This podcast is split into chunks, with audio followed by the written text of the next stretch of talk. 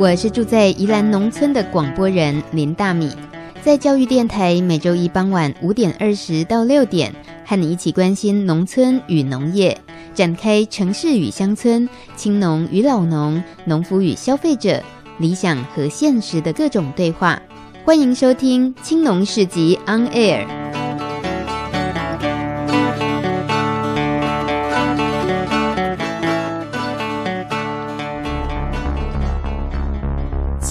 村看世界，看见新农村，舌尖上的农村。走开啦！欢迎收听农情农事播报台，我是主播林大米。今天是六月四号，在每个月月初，我们都会直播一则国际农业专题。气候对农业的考验越来越剧烈。以台湾而言，从来不缺水的宜兰，最近也频频闹水荒。小农林芳仪表示，宜兰圆山因为地下涌泉丰沛，即使没下雨，干净的水还是会源源不绝涌出，滋润土地。不过，听老农说，这几十年来，涌泉的水位也逐年下降。最近稻子的叶子因为缺水都卷曲了，只好从附近的大排水沟把水抽到田里，希望灌满水后还能再撑个一个礼拜，等待雨落下来。终于这几天开始下雨了，不过就在台湾遇到严重缺水的时刻，美国夏威夷州反而因为四月中考爱岛发生的水灾，面临了全州芋头缺货的危机。芋头是夏威夷文化中最重要的主食作物，但是在四月十五号，短短二十四小时内有一百二十六公分的降雨量，这个数字可能会打破美国全国二十四小时降雨量的最高纪录。如此倾盆大雨将充满氮肥的淤泥灌进田里，掩盖作物。老天爷这个帮农民追肥的动作，虽然滋养了芋头的茎和叶子，但却摧毁了人最爱吃的肥美根部。由于芋头种植时间长，而农民还得清除淤泥才能重种，恐怕让热爱芋头的夏威夷人只能赶快囤货，祈祷下一期风调雨顺了。科学家常提醒，不能把单一天灾事件归咎于气候变迁的影响。但就如宜兰圆山老农看到涌泉水位下降，九十六岁的夏威夷农民经历前所未有的水灾，种田一辈子的老农不需要等到科学证明，已经很清楚天气出代志了。但气候变迁还有一些我们看不到、想不到的影响，得靠科学家研究才知道。近来国际媒体常出现一个标题：“气候暖化破坏稻米营养价值”，提到作物变难种了，种得出来又比较不营养，这是怎么回事呢？根据新的研究，在实验田区模拟未来二氧化碳浓度可能达到的五百八十 ppm 危险级数的时候，对稻米的营养成分带来严重伤害。有十八种品种的营养成分都明显下降，例如蛋白质、铁、锌和维他命 B 都以不同幅度下降。这个发现也代表全世界以稻米为主食的人口可能会遭受严重的健康影响。全球越来越频繁的天灾以及粮食营养危机，再次向各国政府及民众传递警讯。以上新闻由蔡雪清编辑，林大米播报。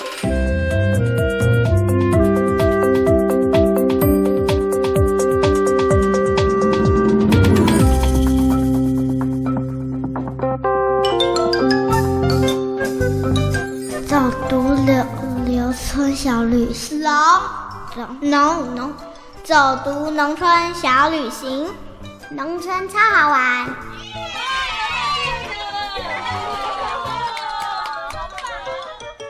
快问快答，夏天最消暑的水果是什么呢？嗯，今天的答案是水梨，因为光名字有个“水”字就得分了，不是吗？而苗栗三湾梨更有名哦，因为它皮薄肉白，鲜甜多汁。六月底，这种高阶梨就会开始采收，大家都有口福了。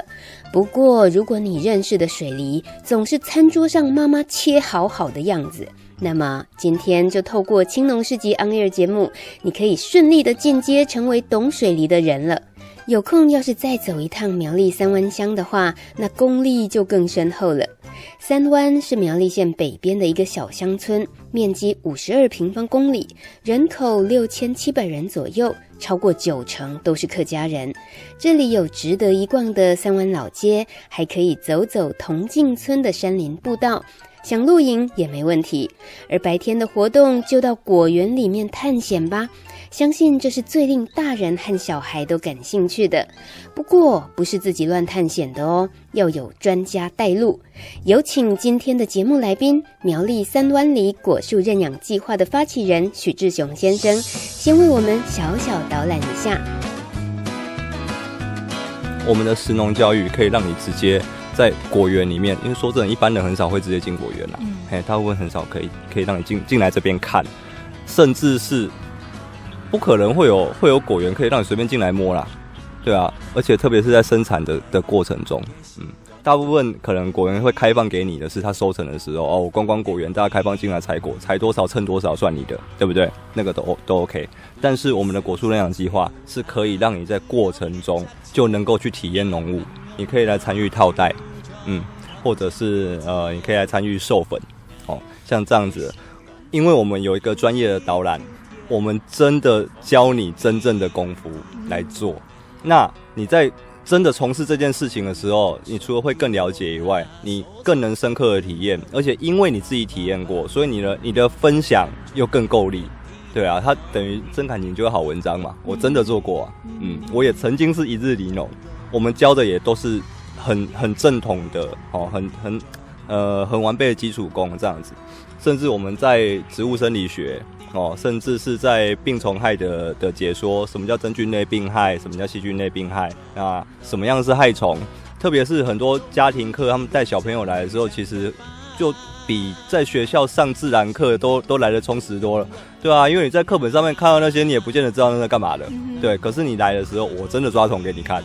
嗯，而且这里草这么多，应该虫不少，应该是生态蛮丰富的。嗯。对啊，这有什么特别的管理方式吗？嗯，因为其实这一套叫做草生栽培啦，哦，这特别是对果树来说的话，其实草草生栽培是比较好的。为什么呢？因为这些草它的作用真的是太多了。第一个，当我们上面的草相越丰富的时候，它的品种很多哦，然后草的覆盖面积很广的时候，那它的虫相也会越丰富。意思就是说，我们果园里面难免有害虫。但是因为你底下你栖息的空间够，所以它的天敌昆虫也有相相对足够的栖息空空间，那它就会造成一个生态平衡。当草相丰富、虫相丰富的时候，它底下的微生物相也会丰富。微生物是非常重要的东西，不管我们下了什么肥料哦，什么氮磷钾钙镁啊哦这些东西，不管什么元素下去，最后都要透过微生物去分解成无机态以后，我们的果树才能吸收。其实植物都这样，那。底下微生物的群落数越多，种类越多的时候，它对于整个生态，包含果树的吸收效率，也都有一个非常正向的效应。然后再来，这些草当它太高哦，可能会影响我们工作的时候，我们把它稍微除一下，大概剩个十公分、十五公分，不要把它弄死哦，好、因为它之后还会再长。那它倒下来以后，直接就回归土地变成绿肥，它可以提供大量的有机质。所以说，其实草生栽培也算是现在种果树的主流啦。嗯。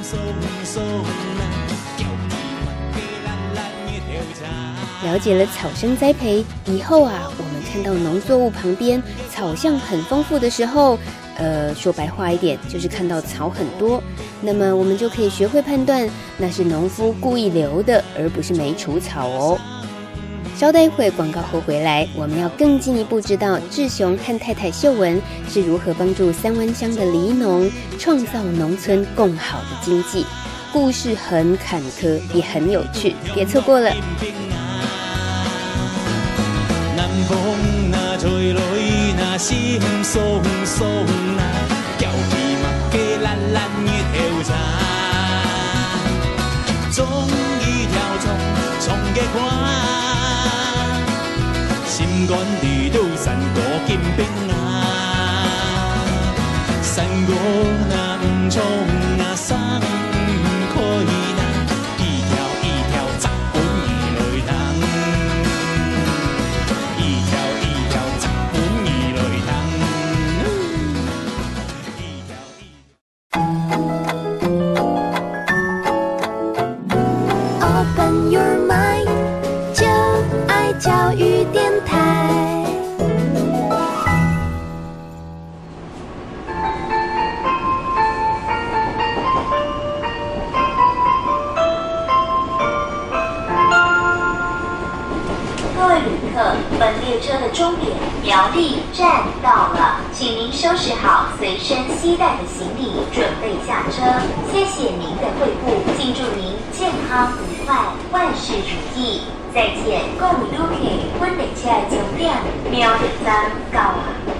请你收好随身所在行李，准备上车。多谢你的惠顾，敬祝你健康快乐，万事如意。再见。各位旅客，本列车嘅终点苗栗站多了，请你收好随身带的行李，准备下车。感谢你嘅庇护，敬祝健康愉快，万事如意。站来了，Attention please, we are arriving at terminus. 听到这个广播就知道到站了。记得自己随身行李，跟着大米一起到苗栗三湾。我们已经约了百大青农黄秀文和他先生许志雄，要在自家的梨子树下野餐聊天，认识这对年轻夫妻如何以三湾梨果树计划带动这个水梨的故乡，让三湾梨的美味继续传承，甚至还有研发冰淇淋口味耶。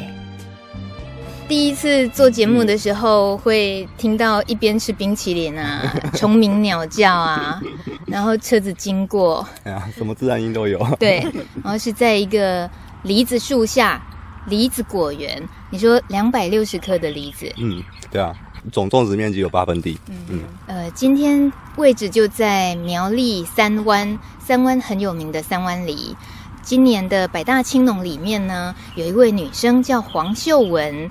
秀文就以三湾梨的这个地方算是特产背后的整个故事，她有一位很重要的幕后黑手，我们就不讲推手了，我们讲黑手好了，就是她的先生叫许志雄。Hello，志雄。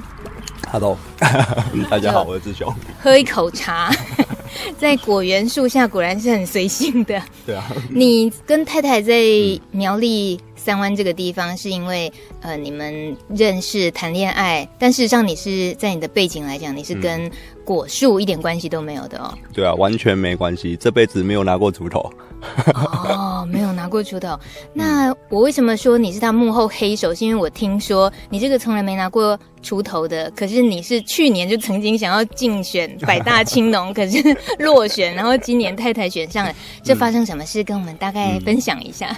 因为其实这个这个说起来，可能要从我们在澳洲认识的时候开始讲。那个时候我们我们住在同一个 share house 里面嘛。那有一次聊天的时候，那就是聊到秀文说他们家种水梨的。然后那时候我问了三个问题，我问他说：“你们家的平均产量大概多少？”他说不知道。然后我说：“那你们家的平均果重大概多少？就一个果子大概多大嘛？”对，他说他也不知道。然后我说：“那你们家平均甜度大概几度？”然后他说他也不知道。其实我我原本以为这个是是生产端这边都该有的一些 common sense，结果后来我才知道说，原来我问的这三个问题对台湾农业来说根本是天书。嗯，其实大部分前就第一线生产的这些农友们，他们并没有在做这方面的统计或者是一些非破坏性的政策，其实都没有。后来我们回来回到台湾的时候，有一次我过来帮他们家收成，那那也是我第一次吃到三万里。啊，真的是吃到吓到，你知道？怎么会这么好吃？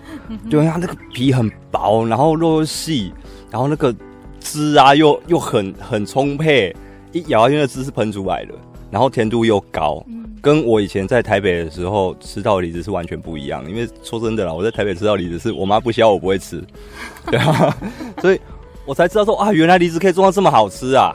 那后来也是辗转得知说，他爸爸退休以后。可能就没有人要接了，那我觉得非常可惜。这个技术如果失传的话，我吃不到这么好吃的怎么办？对啊，那刚好我的工作告一段落，那我就请他爸爸是不是可以传授我这个技术？那他爸也很慷慨，就让我们来这边就开始先先实习嘛，先开始学着种，帮忙这样子。我们大概四年前吧，呃，开始务农。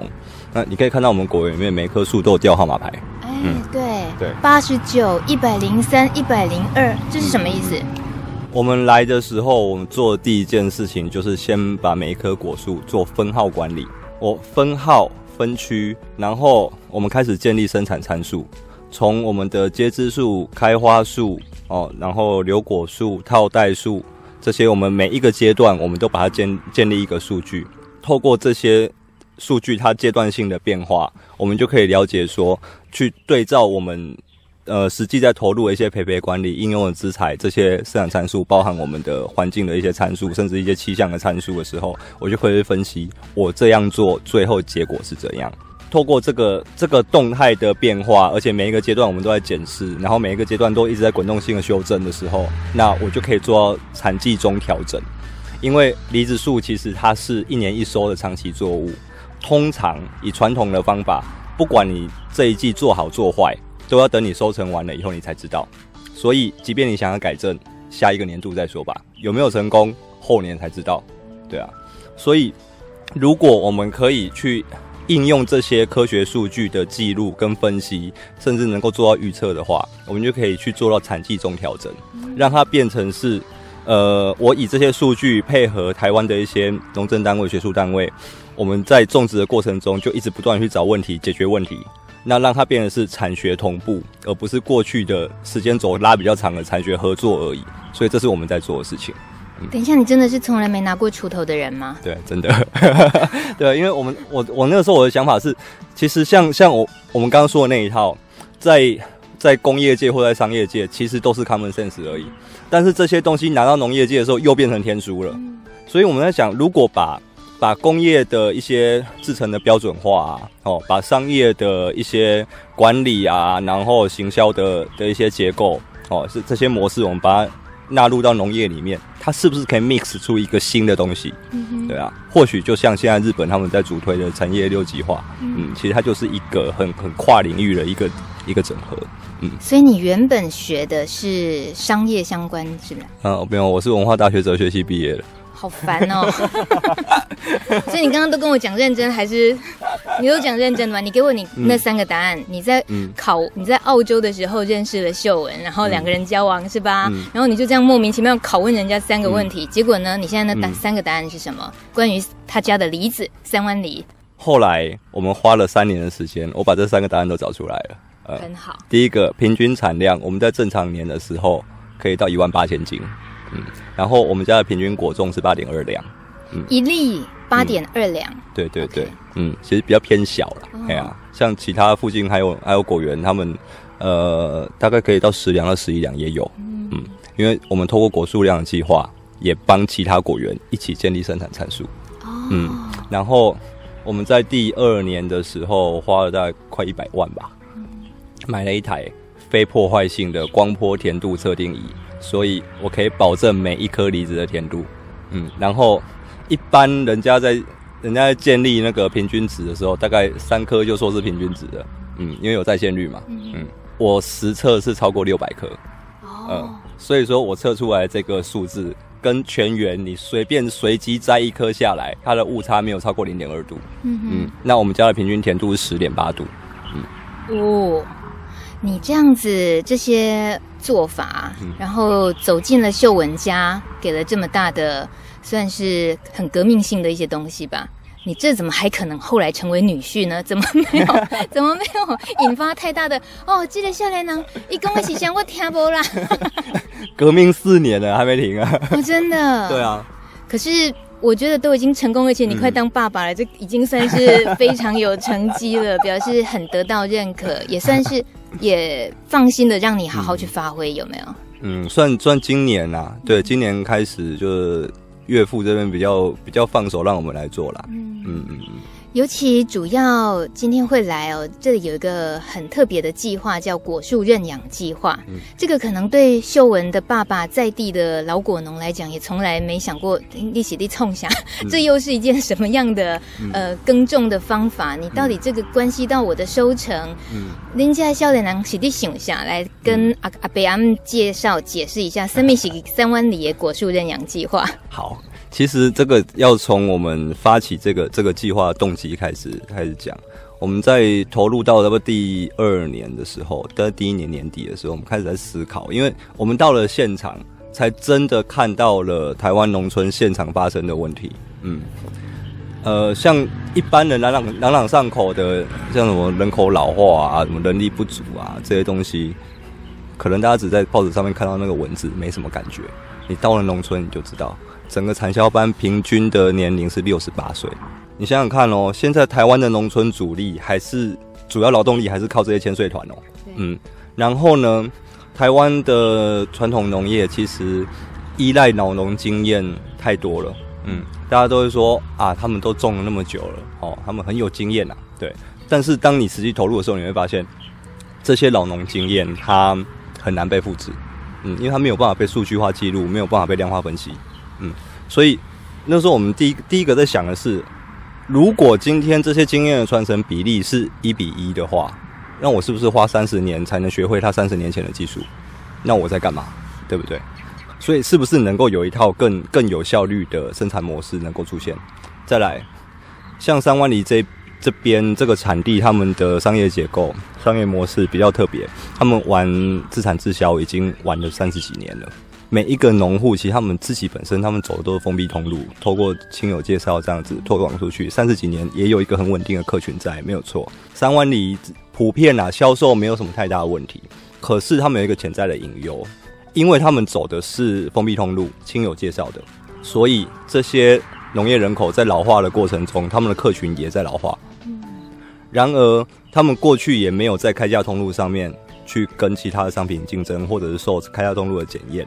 这样子，所以说，当这些人、这些农户们老化了，客群跟着老化没有衔接上的时候，OK，十年后呢？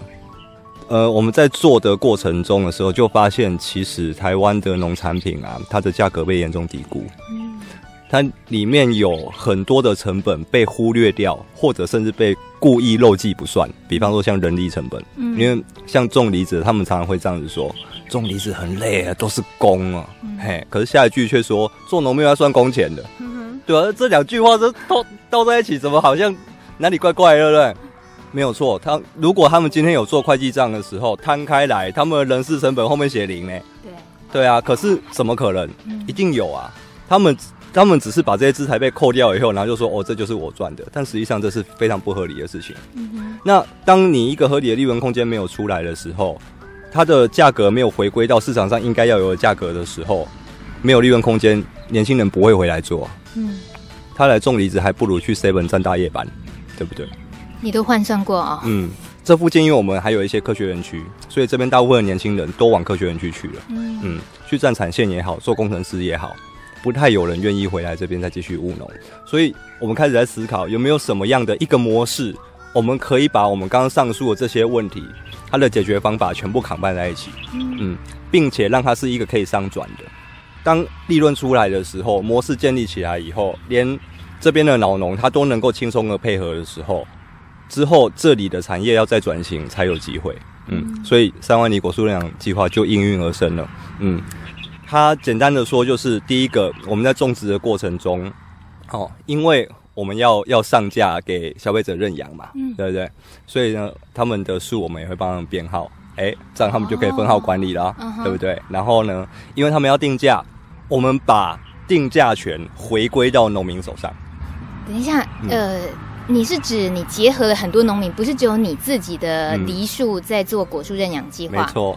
你是扩大整个三湾这边的找农民一起合作，嗯、然后串联生产消费端这样子的，哎、欸，嗯，这到底怎么运作？对，你说 你刚刚呃已经说到让他们农民自己定价，嗯，这通常不就这样吗？嗯，应该这样子说。第一个，其实现在台湾的农产品的价格啊，还有很大一部分其实是决定在中间的盘商，嗯。对，因为他们收进来以后，最后卖出来那个末端价，那个行情是谁在定？其实是盘商在定的。嗯，很很简单的商业模式。我今天如果我是盘商的话，我当然希望卖越高，然后我进货进越低越好。嗯，当然可能会有一些人说啊，盘盘商剥削啊什么什么的。我们不太喜欢往这个方向去，因为也有良心盘商，我们不可以一竿子打翻一一条船，对吧？但是这个是很很基本的算计啦，讲句实在话，所以变成说。当今天第一线生产端他自己本身没有一些商业技能的时候，他没有办法做市场调查的时候，他没有办法做商品定位，找到对的市场区隔的时候，他没有定价策略可言。那那个时候，他们这个价钱该怎么定，变成就是所谓的行情，看谁的行情。那这个行情又是谁定出来的？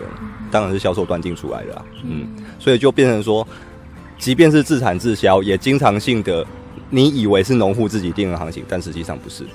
他们连自己的单位成本都没有办法精算的时候，怎么做出精准定价，对不对？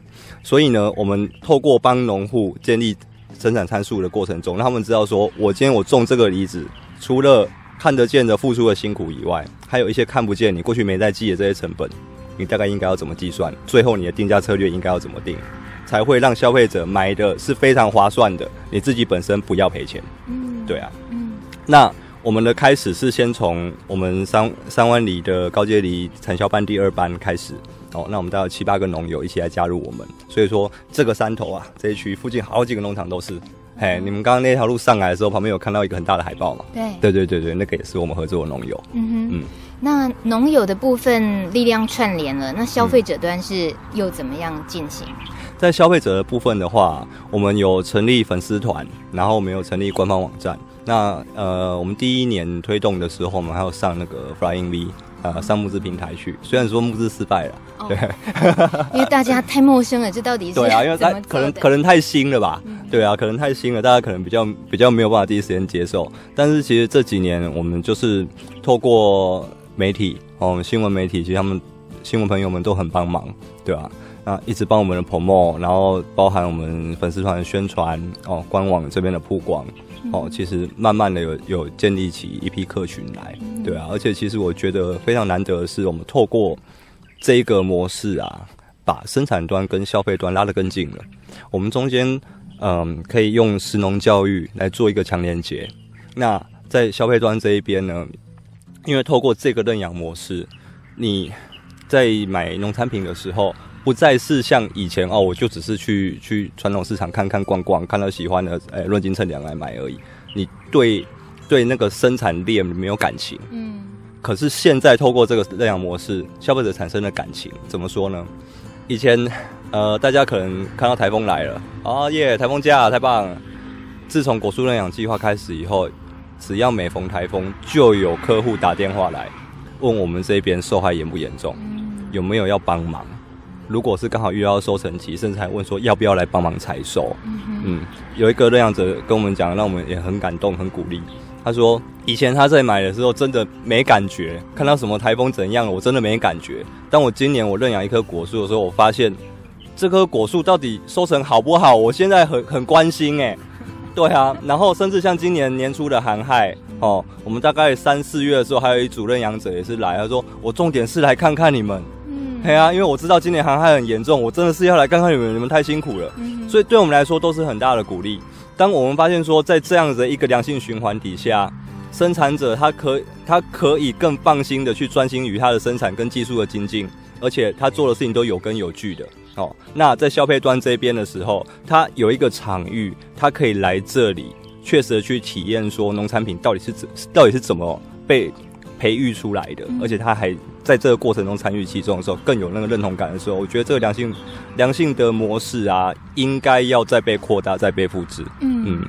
呃，第四届百大青农以秀文身为这个刚好有甄选上，嗯、他得到的资源，你觉得这会有哪些帮助吗？还是说你其、嗯、其实你们看到其实更需要的是什么？嗯呃，首先呢是选上百大以后，当然农政单位他们会专案辅导了。透过这样子的一个机会的话，我们自己我们自己本身，我们也可以去请陪伴师来哦，等于我们可以有一个业师来辅导我们。像我们这次我们请我们请来的辅导师啊，就是那个草青林生技公司的林寿益林老师，他算是台湾这边做生物防治第一人。在我们的田间，我们从今年开始试做生物防治。等于说，我们都尽量少用农药，然后以虫吃虫，以菌治菌。我们三天前才请那个三湾国小的小朋友来这边校外教学，我们教他们怎么放天敌昆虫。对啊，其实真真的都还蛮有趣的。那同时，林老师他们他们的公司啊，还有成立一个可以做农产品加工的，他把它做成冰淇淋。哦，他们公司叫蜜朵莉。那他也有帮很多农友把我们一些次激品比较没有卖相的品项。我们把它做成冰淇淋，或者做成糖果、饼干这种其他的加工品，让我们农产品可以全国利用。其实像这个部分啊，就是我们透过百大得到了一个非常非常强力的资源。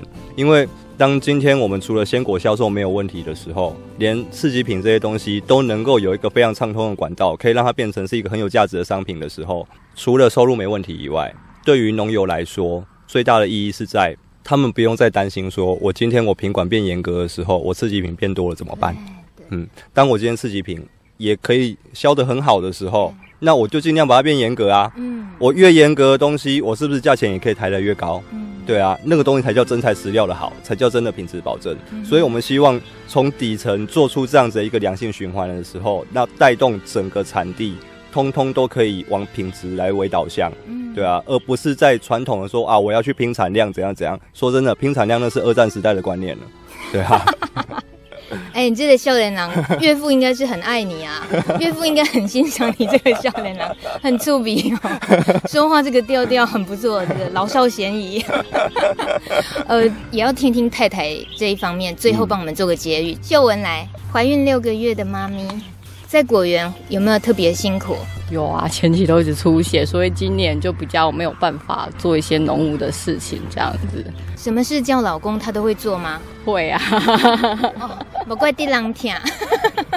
高阶梨比较难处理的部分，而是它每年都需要嫁接啊。对，因为早期的话是粗梨，就是那种横山梨，吃起来口感很粗，然后比较酸。消费者就没这么喜欢，然后所以后来有高阶这个技术之后，就变成高阶梨。那些呃梨穗啊，现在都是从大陆或日本来看你接的是什么品种这样。那个工是每年都要做的，就是你每年都要一笋一笋的接这样子，就是非非常辛苦。所以高阶梨的工真的很多。比较特别的是，因为其实高阶梨是用土长枝去嫁接，所以像我朋友去韩国玩，有一次就。传照片给我看，他说：“为什么人家梨子要用采的，你们都是用剪的？为什么？”我说：“因为人家是原生种的，就是像苹果一样，你可以直接采。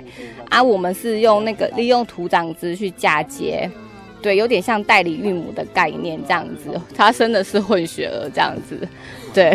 谢谢，原来三湾梨都是混血儿水梨啦，是水梨吗？叫水梨。水梨，对。其实现在目前台湾市场的梨。”产地的梨几乎都是这样子做啦，基基本上大家都是做高阶啊，因为那个市场接都接受度比较高，这样子，消费者都图这个口感，就比较又来啊。对啊，你希望我们要改变吗？其实我觉得这还是要靠农政单位，就是研发好一点的品种，就是让我们可以不用一直嫁，就是不需要嫁接，就是自己原生种的品种也很好吃，这样子。对，这太有道理了。关于三湾里的果树认养计划这些哦，刚刚其实志雄已经说的，我们真的是觉得也蛮感动，也感受得到这件事情很值得推的未来的希望。你觉得志雄在这个苗栗的小村庄，他能够这么样支撑到现在？你觉得他有什么秘诀？还有包括你看整个家人，还有这么多农友。可以跟着你们一起合作，你觉得他是有些什么特质没有？你老公有点难回答，怎么办？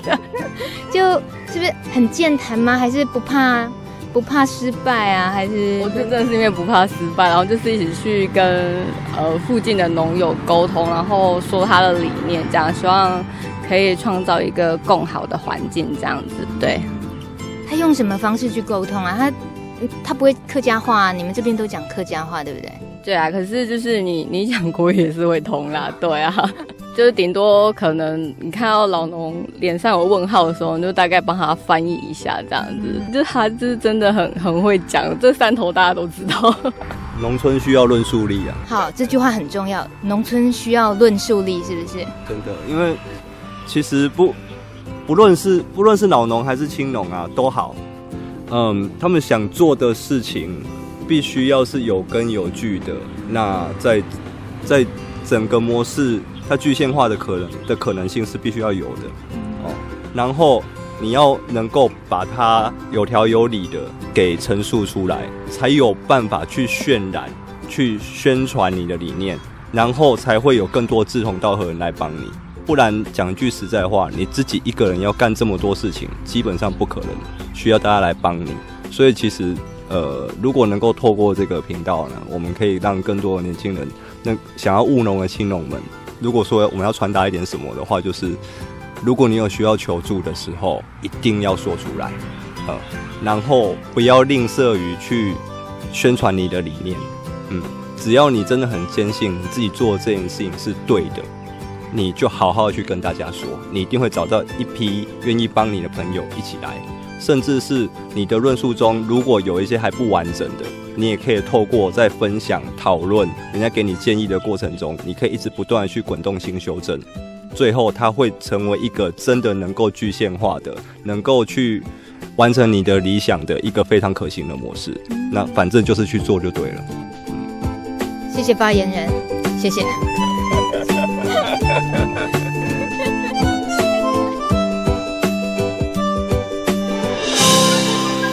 小市集大通路，长期关注饥饿与贫穷的安娜拉佩说：“我们每一次的消费就像是一张选票，决定着未来地球的样貌。”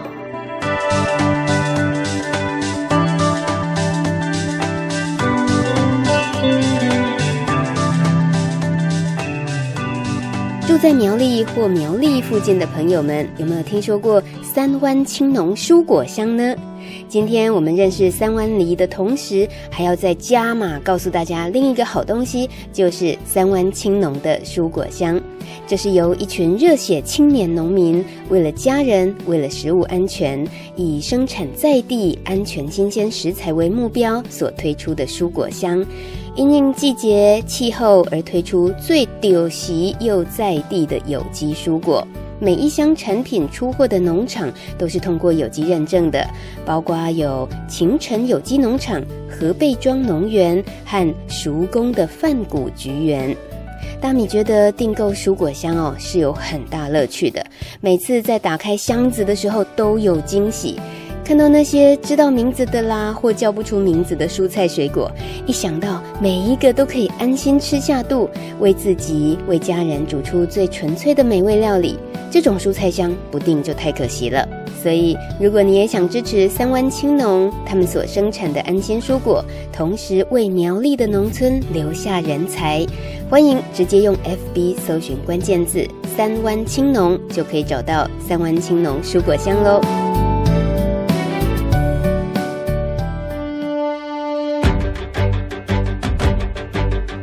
感谢你收听今天的青农世纪 On Air 节目，我是林大米。网络上可以搜寻“米米之音”四个字，你将可以看到更丰富的农村故事资料库。米米之音，米就是稻米的米，米米之音。我们下礼拜一傍晚五点二十分空中见，拜拜。